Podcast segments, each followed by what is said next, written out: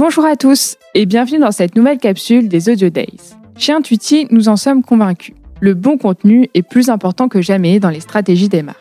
Ça tombe bien, c'est aussi le point de vue de Laurent Nicolas Guénoc, chef de groupe marketing de l'agence France Presse. Un groupe qui, depuis 1835, s'y connaît un peu en matière de contenu. On lui laisse la parole. Bonne écoute Audio Days. Est-ce que vous êtes prêt à choisir une compagnie aérienne parce qu'elle vous propose les meilleurs films, les meilleurs podcasts, les meilleurs articles d'actualité Et quand vous achèterez un tapis de course nouvelle génération, vous serez prêt à payer un abonnement pour accéder à des cours de sport, à de l'info sportive, voire même peut-être à regarder des matchs en direct chez vous pendant votre entraînement Je suis Laurent Nicolas Guénoc, responsable marketing à l'agence France Presse, et je sens que vous hésitez encore un peu à répondre à ces questions.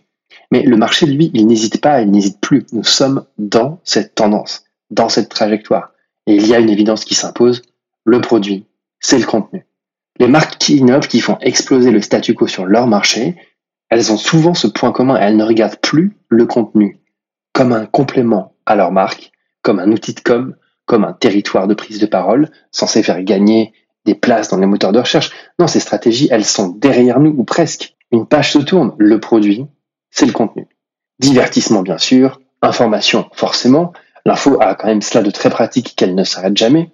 Et dans les deux cas, proposer une expérience éditoriale, fournir un catalogue le plus vaste possible, des contenus originaux, exclusifs même, des formats innovants, captifs ou communautaires, crédibles, fiables, qui créent de la confiance et qui deviennent indispensables aux utilisateurs, c'est ça la roadmap. Voilà les enjeux qui sont devant nous, qui sont devant vous si vous voulez vous réinventer, garder un temps d'avance sur vos concurrents, vous différencier, garder vos clients, en gagner de nouveaux. À l'agence France Presse, nous regardons ces évolutions de très près car nous sommes un acteur de ce marché. Nous fournissons depuis bientôt une décennie des clients dans le monde entier qui utilisent notre couverture de l'actualité, multimédia, multilingue, pour enrichir l'expérience de leurs clients, pour ajouter de la valeur à leurs produits. Et fournisseur, ce n'est pas un gros mot. Nous sommes un fournisseur d'une matière éditoriale qui devient indispensable à l'expérience de nombreuses marques dans des secteurs d'activité de plus en plus divers. Certains de ces secteurs ont été et sont toujours à l'avant-garde. C'est le cas du transport en général et de l'aérien en particulier. Les écrans collectifs pour toute la cabine, vous vous souvenez? Et puis, la révolution, l'écran individuel, inséré dans le siège. C'est certainement l'un des exemples qui parle le plus à notre génération. Mais aujourd'hui, que l'on soit en train, en bus ou en avion. Le défi à relever, ce n'est plus vraiment la question de l'équipement ou de l'écran. C'est encore un peu un sujet de connectivité, au haut débit notamment. Mais c'est surtout au niveau du contenu, au niveau de l'offre éditoriale, que se situe la nouvelle frontière de la différenciation par rapport à la concurrence, pour tous ces acteurs, notamment dans la mobilité. Mais je reprends mon exemple du tapis de course.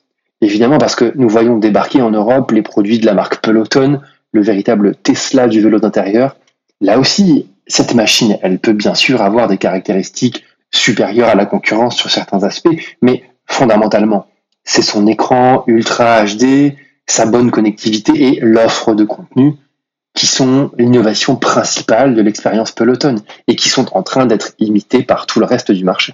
Vous aimez cuisiner et vous avez fini par craquer pour un robot multifonction connecté?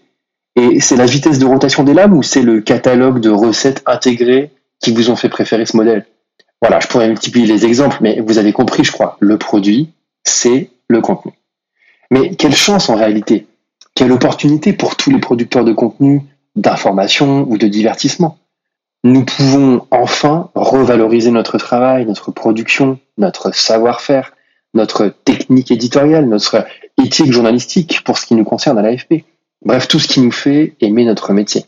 Après des années marquées par une très forte dépréciation de la valeur du contenu, de tous les contenus, de l'information, au cinéma, à la musique, une valeur qui a été captée par les grandes plateformes numériques ou qui s'est évaporée dans l'illusion de la gratuité sans limite ou qui a aussi été euh, tout simplement touchée par le piratage, nous voilà tous soudain repositionnés, non plus en bout de chaîne, mais au cœur de la valeur.